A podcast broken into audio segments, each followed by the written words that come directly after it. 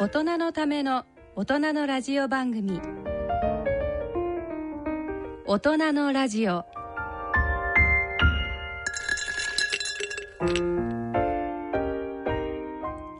2020年3月最後の大人のラジオ。ご機嫌いかがでしょうか？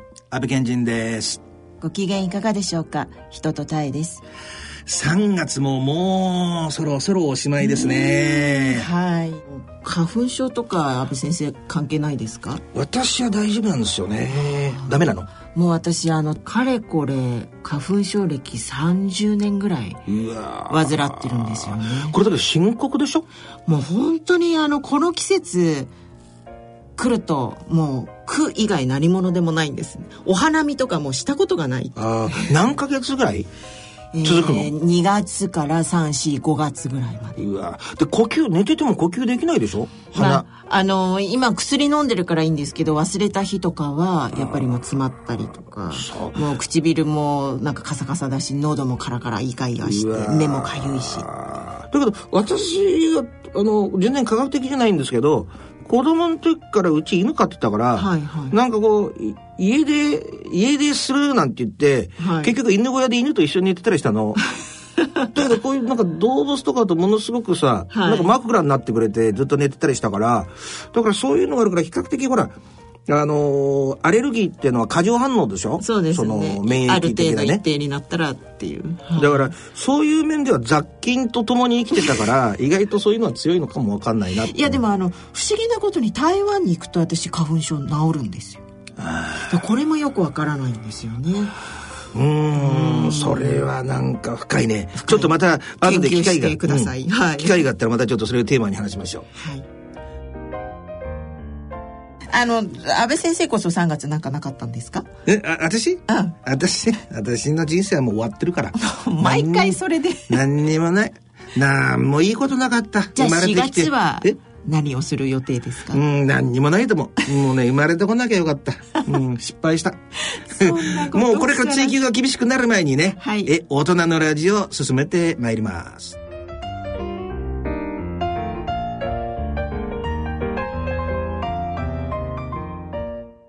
大人のための大人のラジオ。この番組は野村証券ほか各社の提供でお送りします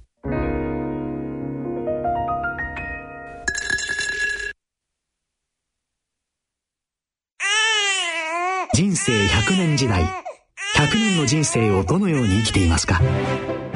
大きくなったらケーキ屋さんになりたい。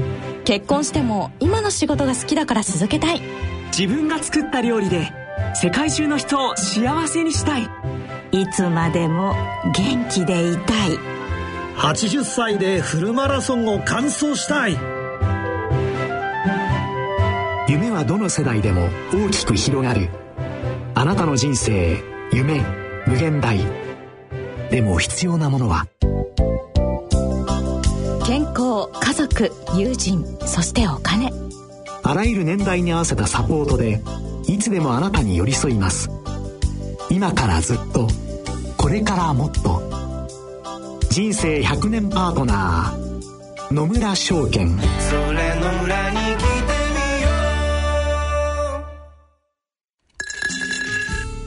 大人のための大人のラジオ。健康私学のコーナーです。歯科医師の人とたえ先生に歯と健康についてお話しいただきます。まずリスナーからの質問をご紹介します。千葉県の主婦新井さんからのメールです。放送を初めて聞きました。質問です。寝ている時に歯を食いしばっているため肩こりや歯にも影響が出ていますと。改善方法があったらぜひ教えてください。って言うんですけど。はい。この方あの寝ている時にうん。食いしばっているということは多分、まあ、ご主人様とかご家族からの指摘があったと思うんですけれども、うんうん。なかなかその歯の食いしばりうん。っていうのは自分で自覚できないんですよね。うん。知らないうちにしてるっていう方が多くて。うん。で、あの、実際に、この方がおっしゃってるように肩こりとか歯にも影響っていうのは多分、まああの肩こりとあと歯歯の影響っていうのが例えば、えー食いしばってるために歯がどんどん削れていっちゃって歯ぎしりでですね、であのーまあ例えば冷たいものを飲むとしみるようになっちゃったりとかあ詰め物が欠けちゃったりとあかーそういう症状が出てるんじゃないかなと思うんですけれども、うんうんうん。あの厳密にまず言うと、食いしばりとあと歯ぎしりって別物なんですね。あの最初に一番最初に、安倍先生のお口をちょっと検診させていただいた時に、安倍先生の歯結構全部、あの綺麗にこう削れてたんですよね。でこれ見た時にあ多分安倍先生いろんなストレスを抱えていて、知らないうちに、歯ぎしりをなさってるんじゃないかな。歯ぎしりね。はい。歯ぎしりね。そうですね、じゃないかなと思ったんですね、でその理由としては全体的に前から後ろの歯、全部がこう均一に平べったくなってたんですよね、それは、多分長時間ある程度の時間をかけて、ん。えーギシギシと横にこう歯を上下をですうねんその通り、うん。その通り。こうやっていってるから同じようにその、どこかだけだじゃなくって歯全体がこう削れていってしまってるような感じ、その通り。その通りですか、ん。それ そうなんです、であとはよく言うこの食いしばりっていうのはどっちかっていうと、緊張したりとか、んあとは音はしないんですよね。あのギリギリっていうんじゃなくて。もうとにかくギューッとこうなんかああのもう歯を食いしばって悔しいってやるような感じで。ずっとこう歯と歯を合わせてる状態。うん。でそうするとどっちかっていうと筋肉の方にその影響が出てなるほど。まあずっと筋肉が緊張してるから多分その人は首筋から肩にかけての肩こりがひどくなってるんじゃないかなと。なるほど、いやよーく分かった。だって私俺歯ぎしりはい、あのいあのしてるんですけど、はいはい。じゃあ自分でも分かってるんですよ。あそうなんですね。だけど肩は凝ったりしないもんね、いや歯は擦れてるとは思いますよ、うんうん。だけどあなんかこれ読んだ時にえー、肩こりとか歯にも影響がってことはやっぱりグーって噛んで、うん。なんかそのままグッとこう力が抜けてない状。態ですね。あのですねで左右とかのお運動とかがないわけだ。うんうんあだからそのまあどっちにしても結局歯をこう普通私たち、意外とあの歯と歯ってくっついてる時間って少ないんですよー。うんうん普通にこう人と話してたりとかしてる時もよくよく気づくと多分歯はカチカチなってないですよね、今話してる時も。ど。ですからどちらかというとご飯を食べる時に何かものを噛むとために初めて歯と歯がうん。こうカチカチとあって、まああのものを切断したりとか、うん。あとは噛み砕いたりとかそういうことをしてる。なるほど。だからその必要以上に歯と歯をこう接触面積を多くしているとどうしてもそこになんか影響が出てきてしまうから、うん。まああのーこういう方に何をすればいいかというと、うん。私たち歯科医としては、えーい何わゆるマウスピース、ああ、まあ、あのよくボクサーとかがはい。パカッとはめてやってるようなのがあるんですけども、あれに似たようなちょっと厚めのものを入れてで夜寝る時だとかはあ。あとはその安倍先生のようにあのじご自身でも自覚があって日中もこう噛み締めてしまう人、うんうんうんそういう人もカパッと入れることで、ん。その、まあ、物理的に歯と歯の接触を、間にそのマウスピースを1個入れることで、ん歯を保護する。っていうことしかできないんですよね。なるほど。マウスピースね。見たことあるわ。なんか透明なやつでしょ？そうですそうです。あの今はねおしゃれさんになってて、結構あの色付きのものもあります。だからピンクだとか青だとか黄色とかいろんなものがあるんですけど、ちょっとそのファッション的に、あの気になさる方はそういう好きな色を使ってもいいと思いますし、うん。まあ、そういうのをとにかく使ってもらう。あとは、あの物理的に筋肉を保護すっていうことで、顔のマッサージですね。はいはい、この顎あたりをマッサージしてあげたりとか、あと首筋をマッサージするとか、そういうことで、えーまあ少しその筋肉の、えー緊張をほどくことが大事かなと思います、なるほど。と、いうことは答えは、マウスピースと、まああー顔のお筋肉のマッサージということだね。そうですねなるほど。でね、千葉の新井さん、うん気持ちは先生よーくわかります。何かあるんだね。先生もありますよ。安倍先生もね、いろんなこと人生あります。もう本当にね、な、だいたい毎日やってるね。毎日ですか？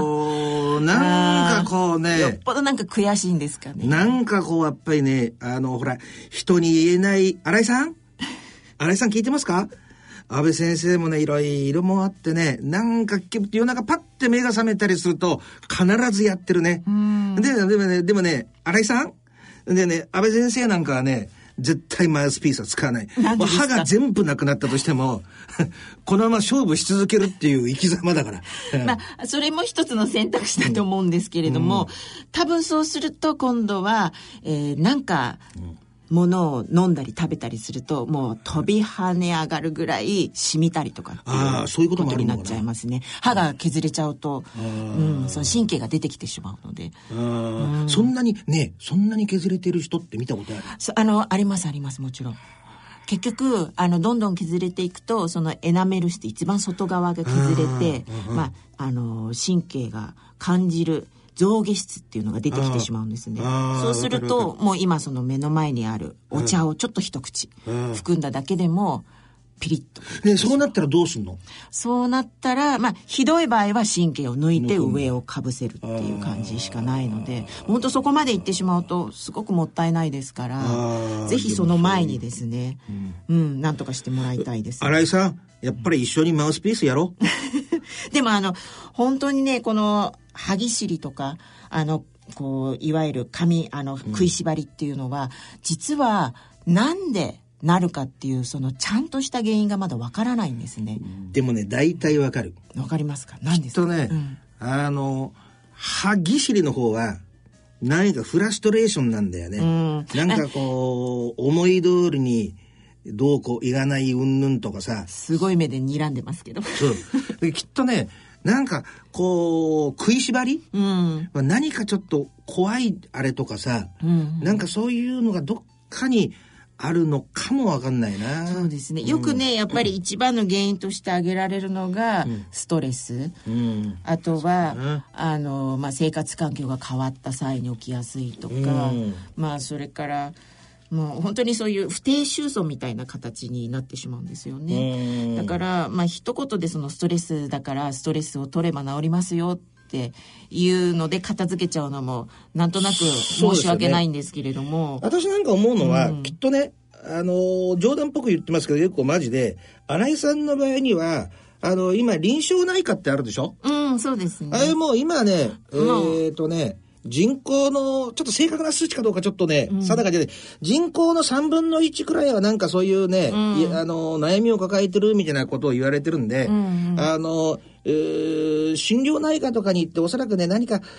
お子さんの頃から引っ張ってるなんか怖いあれとかね、うん、夢の中とかにね、なんかそういうのが出てきてるんではないかなって先生は思うんですよね。まあでもそれも一つですね。それで解決できればね、うん、本当にあの寝やすくなると思いますし。そうですよね。でも新井さん、安倍先生は歯ぎしりをしながら戦います。いや、マウスピースをぜひあのつけてみてください。考えます。番組では歯科に関する疑問、質問をお待ちしております。番組ホームページのプレゼント欄を兼用しています。プレゼント希望欄に、健康歯科と書いて、質問や感想等をお書き添えください。番組で採用された方には、たえ先生の著書を漏れなくプレゼントさせていただきます。以上、健康歯科のコーナーでした。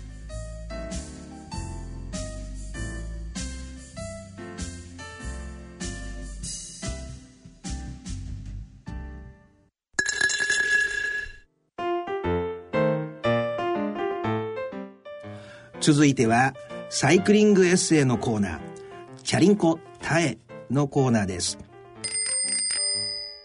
このコーナーでは、タエ先生のエッセイの朗読と、サイクリング先での出来事などについてお送りします。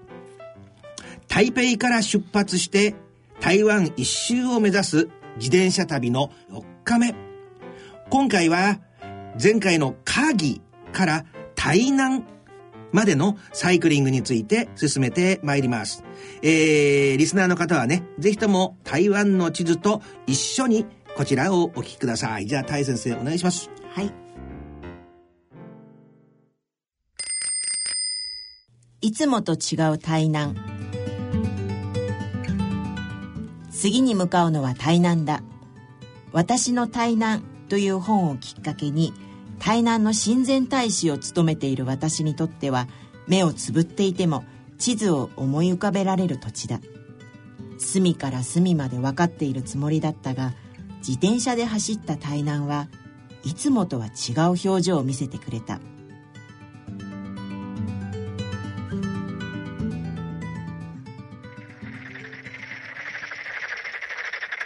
まっすぐに伸びる道路から広がる田園風景。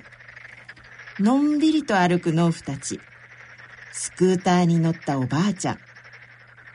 台湾のお米の産地といえば東側の台東県の池上や関山が有名だが鍵や台南にまたがる河南平原も穀倉地帯として知られている。河南平原が台湾を代表する穀倉地帯になった背景には忘れてはならない一人の日本人の努力があった。宇山島ダムの建設の指揮を執った八田余一だ。2008年に公開された「パッテン内南の島の水物語」というアニメーション映画で主人公八田余一の妻八田豊樹の声を演じた縁で私は八田余一を知った。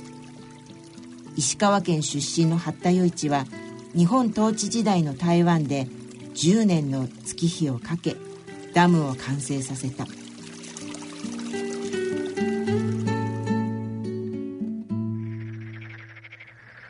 干ばつがひどかった河南平原は緑の平原へと変貌を遂げた。お米の美味しさで有名な台南の五壁地区で水田を眺めながら失踪しそんなことも思い出した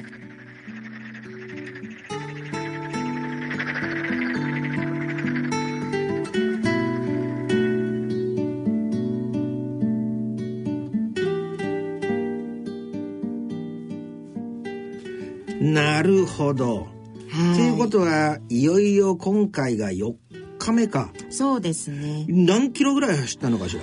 あの、正確に言うとこの日4日目は、もう一つ先の高尾という町まで行ってるんですね。で、125キロ走りました、この日は。なんかでもあれだね、うん、そう言うとなんですけど、距離は適当だね。前は80キロでさ、125キロ、45キロも違うじゃん。あの、一応、やっぱりその、ホテルがちゃんとある町に。泊まるためにはちょっと今日は飛ばさなきゃいけないなとか。あとちょうどいい場所がないから今回は短めとかそういう感じでいろいろと事情があるんです。なるほど。これは必ずしも下り坂じゃないの？違いますよ。全然アップダウンがあります。へえ、はい、でも言ってることは真面目にわかる、うん、あの、アメリカとかオートバイで、私いつでもオートバイだったんだけど、はい、ガソリンスタンドが日本ほどないから、はい、スタンドからスタンドまで持たないとダメなの。そうするとやっぱり100キロとか150キロぐらい全然スタンドがないから、だから、景気で。そう。うん、だから、それによってやっぱり走行距離は変わるよね。うん、そうですね。い、ま、だになんか、はい、あの、こういう予備用のおガソリンを積んで走ってたの覚えてますけど。はい、えそれちなみに時速何キロぐらいで走るんですか？まあ、だけど平均120とか140ぐらいだったと思いますよね。キロ、キロでね。うん。でも。やっぱり早いですね。うん。でも、あれだよね。今聞いて驚いたんだけど。はい。台南の何大使、うん親善大使です。えー、いつから？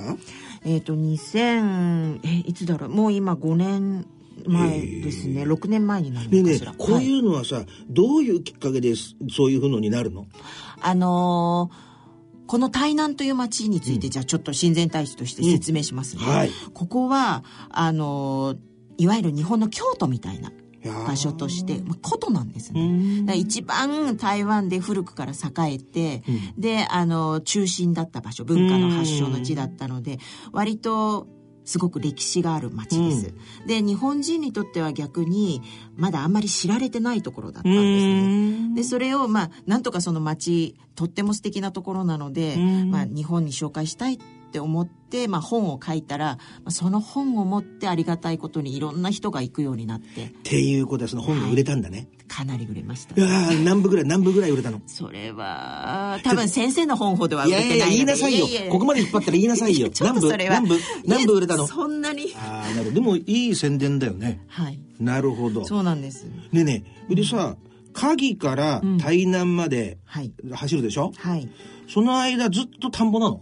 うんと、まあ、途中、割と早めのところから、20キロぐらい過ぎたところから、あの、田んぼというか、田園風景がバーッと出てきて、緑一面ですね。でに。そうすると今本当に本で、あの朗読されたように、はい。いろんなことを考えながら乗ってんの？あの、割とそこはやっぱり平地なんですね。うん。だから、もうずっとそういう緑を見ながら、あそういえば、あの、映画に出てきた、八田洋一さんが作ったそのダムのおかげでこういうところが、昔は本当に水がもうなかった干ばつ地帯だったので、うん何もできなかったそうなんですね。で、そういうのを聞いてたから、やっぱりちょっと感慨深いものはありましたね。だけどこの八田余一さん？はい。すごいねいやいやあの冗談抜きでうん。10年かけてはい。こう何かにね、うんしかもよその国じゃんそうなんです。でちゃんとそれを完了したわけでしょ？うん。だからなかなかダムなんて言うけどだけど日本の人ってね、はい。なんかこうそういう人多いんですよね。なんかインドの方だったかな、うん。の北の方になんか砂漠ばっかりだったんだけどそこにね樹木を植えて、はい。そのおかげでねなんかものすごく舌がゆ潤ったりとか、はだからこういう10年越しでっていう何かはい。なんか心の中で、えー使命感みたいなものがあっうん。たんだろうね。多分使命感とあともうご家族も引き連れて全員で向こうでやってたんですね。うだからこうなんかロマンをうん。こう感じてやったんじゃないかなと思いますね。八田余一さんね、うん。まあ、こんな機会でもないと、あのー耳にしたことがないですけど、はい。でそれのアニメーションがあってそはい。の奥さん役をうんタイさんがやってんの、そうなんです。へえでまああのーこのきっかけでこの前までは正直私その八田由さんの名前存じ上げなかったんですね、うん。でも台湾ではもう教科書にも載るぐらいの方なんですよ。で台湾人には有名だったけれども日本では、うん。まあ、石川県の方には、うん。えー知ってたとしてもそんなに全国区で知れ渡ってはいなかったのが、あの今は結構もう本当に皆さんその八田洋一といえば台湾っていうふうにつながるぐらい有名になりましたね。もうあれですようちのほらプロデューサーの M さんはね、うん。もうこれこれを絶対にもうね、はい。この人の名前を世に知らしめるためにね、はい。もう私たちを呼んだみたいな部分があります 素晴らしい郷土愛ですよね。だけどこういうさ、はい本があってもいいよねなんかさいろんな外の国でさ、うんこんだけのことをやったっていう人たくさんいるよね、はい。なんかそういうのがあってもいいよねあの八田さんに関しては、うんもう八田裕一さんの本があります。はい、であと台湾で活躍した他の日本統治時代に活躍した日本人の、まあ、偉人と呼ばれてる偉人伝みたいなのも結構出てますので、ねえねそういう意味ではよくさあの台湾の人たちは親日だって言うけど、うん。本当に親日なの？本当に親日だと思います。やっぱりこういう人たちの努力があってはい。あのなんかこうおだいぶこの生活が改善したみたいな部分もあるのかな？基本的にはやっぱりその今の台湾を語るには、うん。まあ、台湾の歴史の一部にどうしても日本なが絡んでいるからそこは忘れられないという感じだと思います、本当にそうだとしたら嬉しいね、うん。だけどこれ話戻りますけど、はい。4日間走ってんでしょ？そうですね。やっぱ食べるものもがっつり食べないと、はい。日頃何を食べ前ほらなんか夜はお酒を飲んだりとかさ なんか言ってたでしょ？はいはい。どんなもの食べてたの？あのーまあ基本的に毎日、うん。台湾料理ご当地ものの、例えば、例えば？例えばそうですね。それこそあの中華っていうと円卓を思い出しませんか、うんうんうん。だからまあ毎晩みんなでその円卓を囲んで、もうそれこそ鶏肉魚、うん。野菜、うん。そしてまああのデザートももちろんありますしまあ毎日そのまあ最初からフルコースですね。ああ、うん。こう回してこう少しずつ取って。そうですそうです。ビールはなんだっけ？ビールは台湾ビール。台湾ビール。そういう名前なんだよね。台湾ピーチョ台湾ピーチョね、なるほど。じゃあ随分これで自転車乗ってるから太ったりしないの？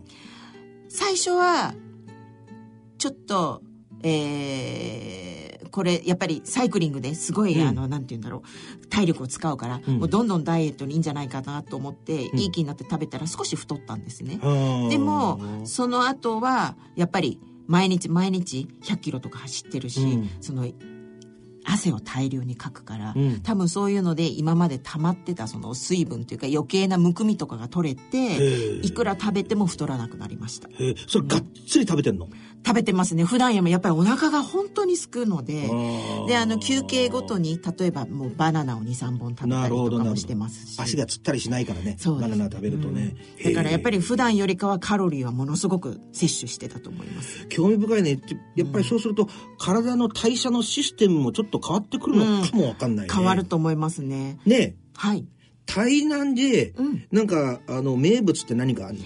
あの台南は台湾人が一番美味しい場所として台南の料理をあげるぐらい、まあ、美食の都なんですね。グルメの、うん、グルメの街なんだ。はい。だから何を食べても本当に美味しいんですけれども、うん、一番有名なのは、うん、えー、エビフライかな。どうに違うの？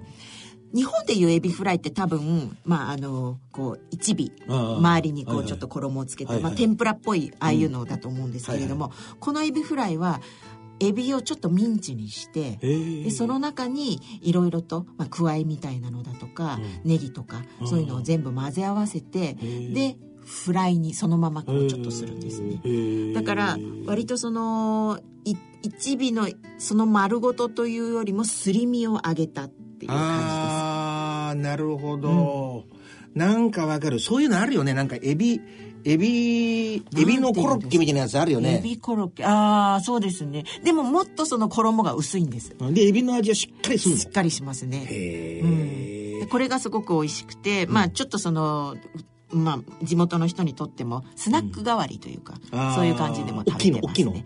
割と1本はそんなに大きくないです。えっ、ー、とボールペン2本分ぐらいのいくら？いくら？いくら？すごい安いですね。34本あって、うん、多分日本円で300円とかそああそれは良心的だね、うん、だから本当にちょっとその小腹が空いた時に食べるポテトみたいな感じ、ねえねえ台南親善大使として結構知られてんの？知られってると思いますよ。はい。あの、台南、うん、安倍先生行ったことないですよね。ない。実はあの、台湾好きの人にとって今台南は一番の人気都市なんです。で本当にもうみんな台南に行きたいって言って台南を目指していくようになってるから、まあ、そういう人たちにとってはやっぱり多分台南親善大使として私はちょっとは知ってもらってるのかなと思いますね。安全なの。ね。ものすごく台湾とかで危ないところとかないの？ないと思います。あうん、なんか道歩ってるとこ、こうなんかこうナイフで脅されてお金取られちゃうとかそういうとこないの、もちろんあの日本でもそういう場所がゼロじゃないけれども、うん、日本よりもさらに安全だと私は思いますね。うん、台南親善大使か。一言で言ったら何なんだろう台南？台南は、えー、台南に行かないと台湾に行ったことがならない場所。なるほど。なるほど「こと」っていう言葉を使わないでよく逃げたね。でも台南を知らないと台湾を知らないみたいなね、はい、なるほど。まずは台南を知りましょうというふうに私は思います。わかりました、うん、タイ先生ありがとうございました、はい、この続きは次回の放送でお送りします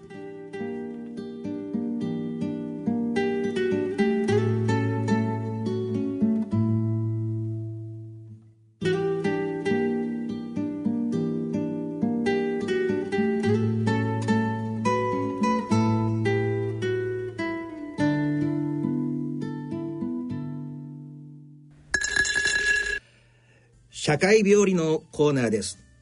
えー、今回はね、M プロデューサーの強い要望に従ってね、えー、相模原、事件についてちょっとねワンポイントで触れたいと思うんですけど、うん、あの相模原の事件っていうと田井先生はどんなことを知ってますか？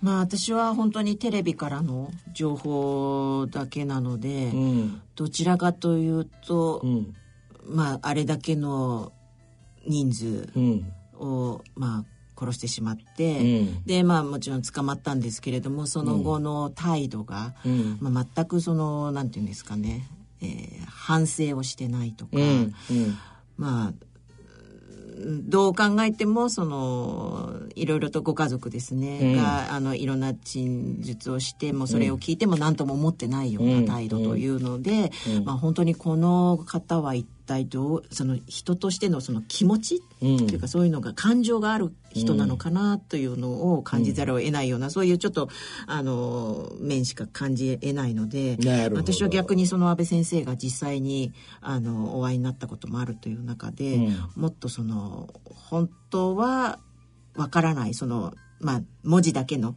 そういう、あの報道からはわからないような何かもっとその人にパーソナルな真相心理みたいなのを知りたいなと思いますね。うん。なるほど、なるほど。いやおそらく多くのリスナーの方もね、えー、そんなふうに思ってると思うのね。はい、だって19名の方を殺害して、はい、彼は正義だと思っていて、はい、それで自分がその時心身を喪失していたっていう形で、弁護人はね戦って、はい、えー、死刑を免れようとしたわけですよね。うん、だけどお当の本人は全然そんな時心身なんか喪失してないんだ、はい、そういう心理もよくわかんないですよね。ね普通の。だから、あのー、自分はその時まともだったんだと。うんいういうことによって自分が死刑になる可能性もう死刑を受け入れてるんですよね。うん、なんか裁判官の顔を見た時ああもうその表情からこれ死刑だなって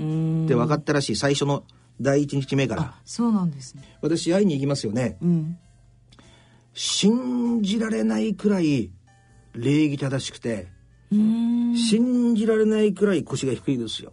あそうなんです、ね、だっていつも行って「あ元気元気?」とか行くでしょ、はいそれで、帰るというのは今日はありがとうございましたって言ってずっと直角に頭を下げて私が見えなくなるまでずっとお辞儀してるんですよ。うん。だけど逆にね、はい、で、よく多くの人はね、あのー、一般の人はこういう人がサイコパスなんじゃないのかって思うんですよ。違うんですよね。サイコパスっていうのはそういう感情すらないんですよ。感情が浅いの。基本的に、はいだから罪悪感とか共感、はい、人に対するそれがもう典型的に抜け落ちちゃってる人なんだ。だから、爬虫類みたいだって、あの、アメリカの専門家は言うわけね。あの、だけど、彼は全然そんなんじゃないんですよね。ちゃんと人間としての何かそういう。逆に、逆に全然もっと繊細ですよ。だけど、私がね、逆に、あの、リスナーの方たちに考えていただきたいのは、ものすごいそんな繊細な人が、私に言うんだから、はい、なんかこう、たまたまこう、日にちが空いたから3日後に行きましょうかってはがき送るでしょ、うん、と手紙じゃ間に合わないから、はい、電報を打ってくれるんですよ。電報を打って、すいません、その日は他の人が来るんで、うんうん、ね、うん、で、いつもありがとうございます。とかね、うん、あのー、本とか差し入れてやると、あの、あれので面白いの？と、いや、本当に助かってますとかね。うん。なんかこう、ほら、中にいるから物では答えられないじゃん。はい、一生懸命自分が描いた絵とか、うんうん、そういうので答えようとしてくれるわけ。うんうん、そんな、この事件がもしなかったとしたら、はい、ね、なんか、安倍先生があまりにも考えが過激なんで、安倍先生のことが心配ですとか、そんな言葉で言う人間が、なんでああいう行為はしはしちゃうのかなっていうことなんだよね。はい、ヒトラーだったかな。正確な言葉忘れちゃったけどなんかね戦争とかそういう、うん、大量の人間を殺害するっていう行為っていうのは結局自己保存のためなんだ。っていうようなことを言葉で残してんのね。はい。はい、だからあそこまでのことができるということはそこに自分の存在がかかってるっていうことなんだよね。うん、そこには、やっぱり自分自身が、あこれをやらなければ、うん、生きていても仕方がないんだって思わせる何かがあったんだっていうことなの、うん、力学がないとね、うん、でその力学っていうのは皆さんものすごくねここだけ覚えてほしいんですけど、はい、あの一般の人たちはみんなこの直前にあったあの何かこうきっかけみたいなものばっかり探すわけ、うん。はい、違うんですよね。やっぱりねあの愛着障害っていう言葉があるんですけど、はい、あの毎日らって言ったんですけど人間の脳っていうのは生まれてから最初の2年くらいはまだ大きくなって発達するし、うん、シナプスとかできるわけ。うん、で、4歳くらいまでは、そういうのが続くって言われてるわけ。まあでも一番大事なのは2歳くらいまでなんだけど、うんうん、1歳半くらいまでかな。だけど、その時期のこと、その時期に攻撃性とかが育てられちゃったりとか、うん、ネグレクトされちゃったりすると、それをずっと引きずって生きていくわけ。はい、そとその先はずっとその歪んだ自分のスキーマっていうかな、うんうん、で生きていくからものすごく摩擦が多いわけだ。うん、その蓄積があって直前の山ゆるを基本的にはクビになってるわけですよ。はい。それが引き金になってバッて起こってるっていうこと。本当の原因はあ幼い頃の愛着障害、うん、愛着障害にあるんだっていうことと、うん、あと自分自身の存在の全てがかかってたから、うん、これをやらなかったらもう自分なんか生きててもしょうがないんだって思わせた何かがあったんだ。それは私は何だか分かってるんだけど、まあ、あえて、はい。で、あの、だから、裁判の時も、ね、その進出者進出者って呼んでた、うん、あの障害者の方たちねと自分を切り離したいと思ってたわけなのに、うん、自分がそれと同じ進出、はい、ね心神喪失だとなったらそこがねさっき大さんが言ったようにその線引きがなくなっちゃうわけじゃん。はいそれが彼にとって一番怖いことだったんだろうね。っていうことなんですよね。まあ、あこれを話そうと思ったらね、はい、延々話していけるんですけど、何かこの疑問に思ってる一、うん、一部分は言ってることはわかるんじゃないかなって思うんですよね。ね。はい、だから、あのー、なんかこの、自己保存、うん、自分の生きてる存在意味を守るためっていう、うん、あの、もう一個だけ言っときたいのはね、なんか、構成がされてないって言ったでしょ、はい、だけど出てきてるみんながみんなものすごい恵まれた状況で、うん、ものじゃないですよ、はい、環境で生まれてきてるわけで構成っていうのはもともと愛情をかけられて、うん、普通の感情で育てられた人が戻るところじゃん、うん、構成って、はい、だけど出発点がそうじゃなかったら戻るところがないわけさ、はいそうですね。ね。で多くの信じられないほどの凶悪な犯罪を犯した人たちっていうのは、うん、出どころが一般の人たちと違うわけ、うんうん、だからそこのところをねやっぱりなんかあ理解する必要があるんじゃないのかなって思うんですよ、ね、それ認めてるってことじゃないんですよ、うん、でもあの普通の家でお父さんは厳しかったけど、うん、優しいところもあったとかさ、うん、そうでしょ？でも、それがないんだよね、私がこう会ってきてる人たちは、はい、ずっ楽しい思いで一個もなかったとかさ、うん、だからそこのそうなっちゃうとそれで対人関係のスキーマみたいなものが出来上がっちゃうから、うん、人を見るたびになんかもう危険な存在でしかなくなっちゃうわけ、よくあの連続殺人のやつなんかもそうですけど手を差し伸べてくれる親切な人も殺しちゃうんだから、はい、だからその出どころが違うんだっていうことはね、あのちょっと皆さんにも理解してもらいたいなって思いますけどね。はい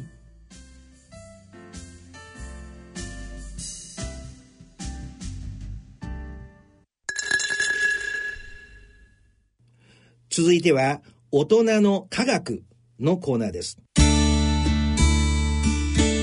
大人のための大人のラジオ。大人の教養のコーナーです。大人のラジオ。大人の科学のコーナー担当。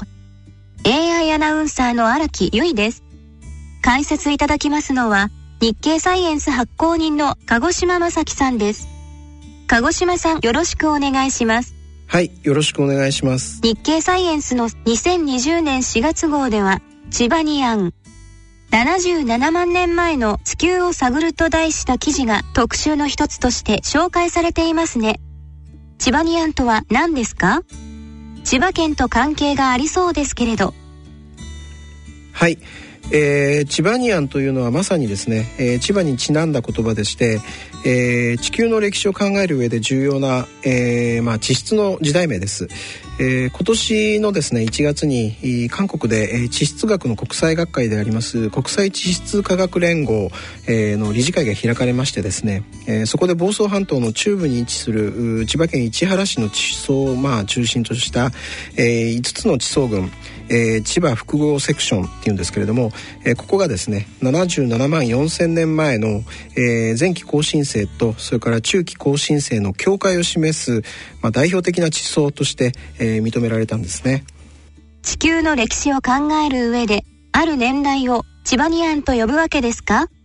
はい、えー、その通りです、えー、地球は、えー、46億年の歴史がありますけれども、えー、これを117の地質の時代で区切っています、えー、そのうちの一つの時代をですね、まあ、今回チバニアンと呼ぶことになったわけです、えー、具体的にはですね77万4000年前から12万9000年前を指します。えー、この時代の代表的な地層として、えー、千葉県市原市にある地層千葉セクションが選ばれたわけなんですね、えー、でこの千葉ニアの時代にはですね現世人類のホモ・サピエンス、えー、これがまあ誕生した時期が含まれていたりしましてですね、まあ、とても注目されています。千葉ニアンの地層は一体どのあたりにあるのですか？はいえーまあ、東京からですね、えー、1時間ぐらいかけて、えー、JR 総武線と内房線を乗り継いでそれからさらにローカル線に揺られてですね、えー、房総半島の丘陵地帯に、まあ、入ること、まあ、1時間ぐらい行きますとですね、えー、谷底をこう蛇行する養老川のですね、えー、流れのすぐそばにですね、えー、5か所ある千葉複合セクションの中心となる地,、えー、地層である千葉セクションがあります。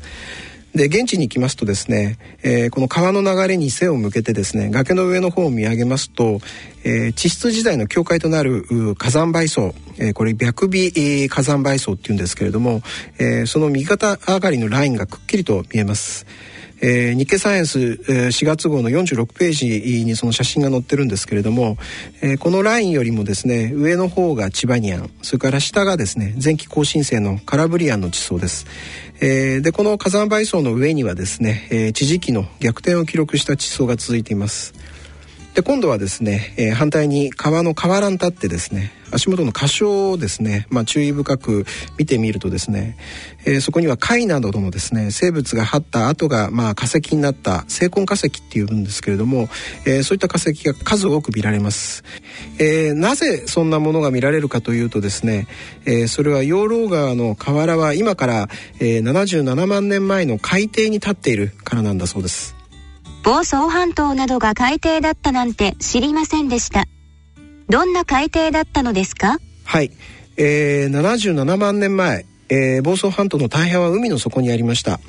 えー、日本列島の大まかな形というのはまあすでにできていたんですけれども、えー、海岸線の形は現在と大きく違っていたと考えられています、えー、特に関東地方はですね平野部の大半が海でしたえー、房総半島の中部には平たい海底が続くですね上総海盆がありまして、えー、水深はだいたい500メートルから1000メートルでした。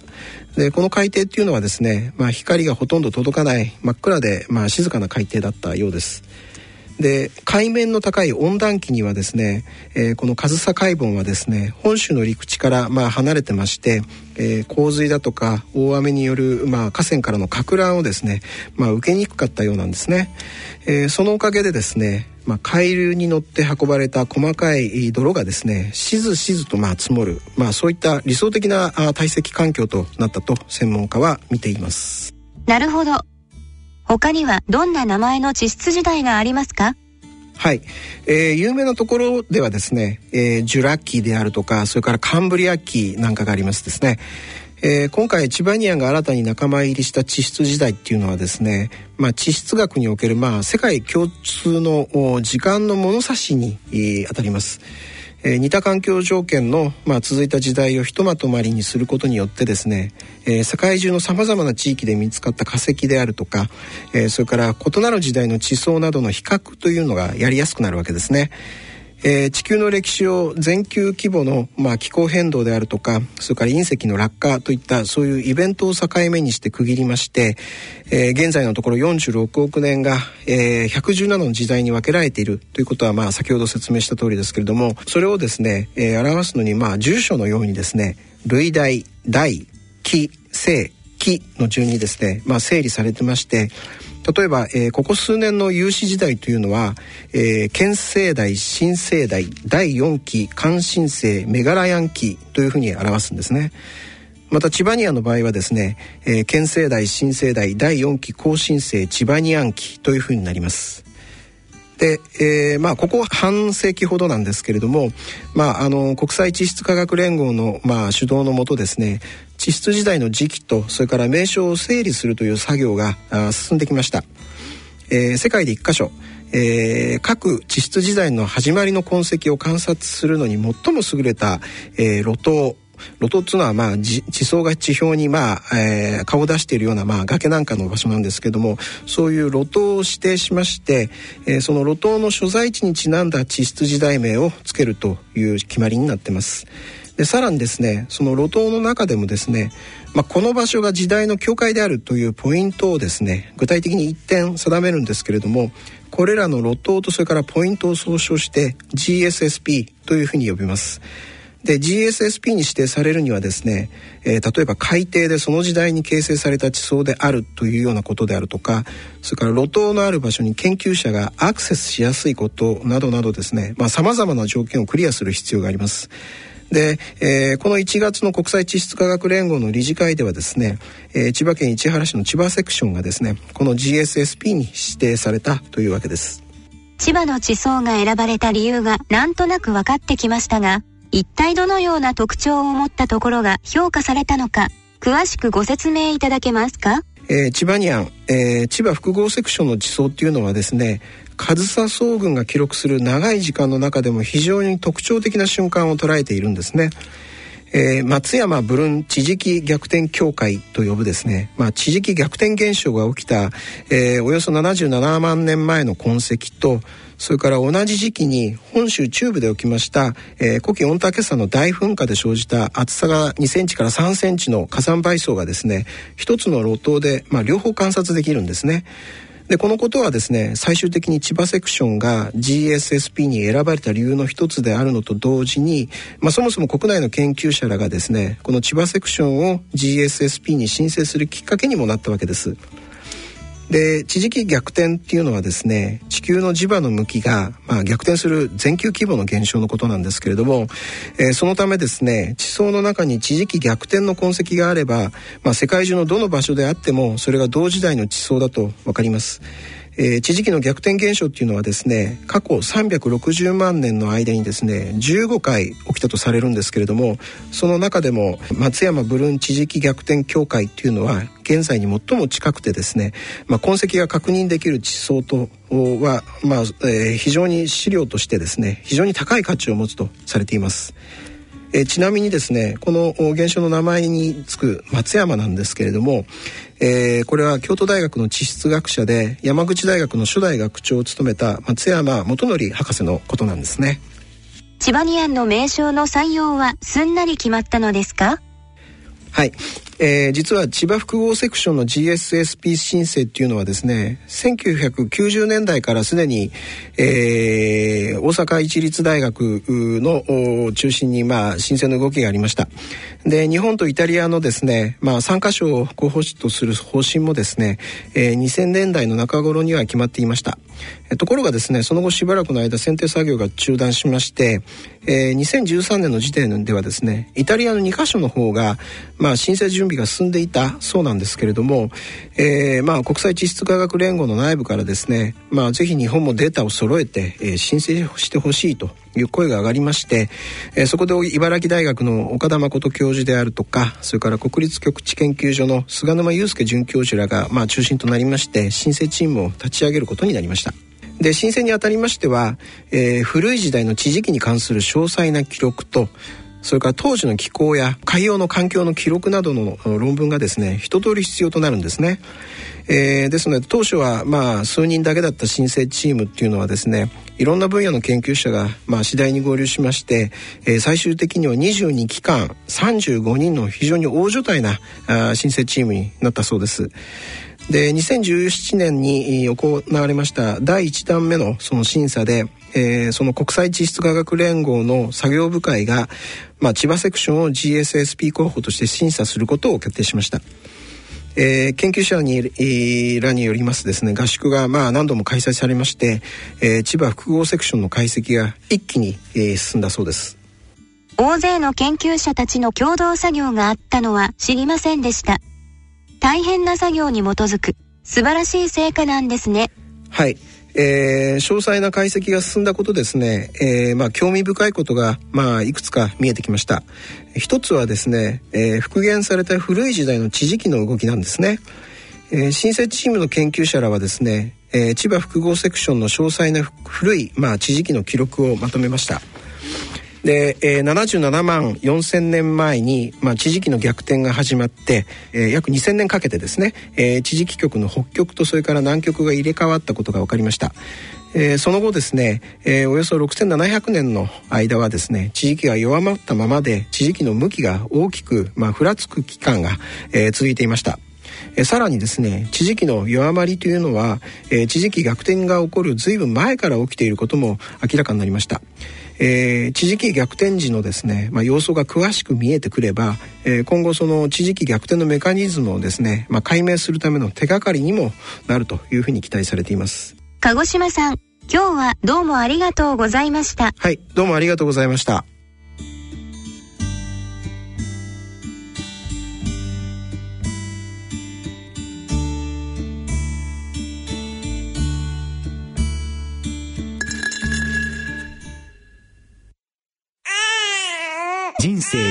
時代100年の人生をどのように生きていますか？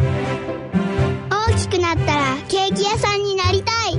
結婚しても今の仕事が好きだから続けたい。自分が作った料理で世界中の人を幸せにしたい。いつまでも元気でいたい。80歳でフルマラソンを完走したい。夢はどの世代でも大きく広がる。あなたの人生夢無限大。でも必要なものは。健康家族友人そしてお金。あらゆる年代に合わせたサポートでいつでもあなたに寄り添います。今からずっとこれからもっと。人生100年パートナー野村証券。それの裏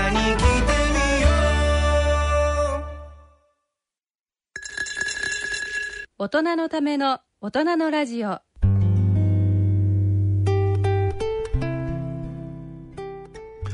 今回の大人のラジオいかがだったでしょうか？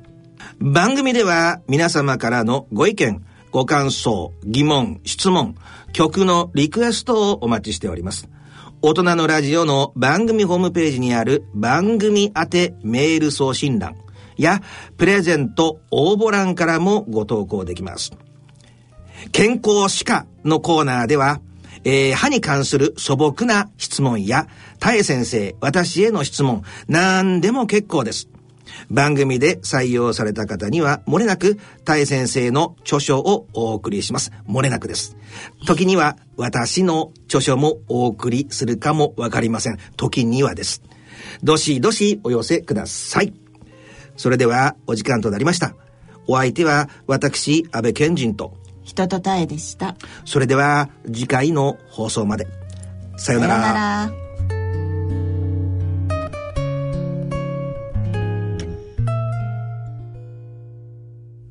大人のための大人のラジオこの番組は野村証券ほか各社の提供でお送りしました。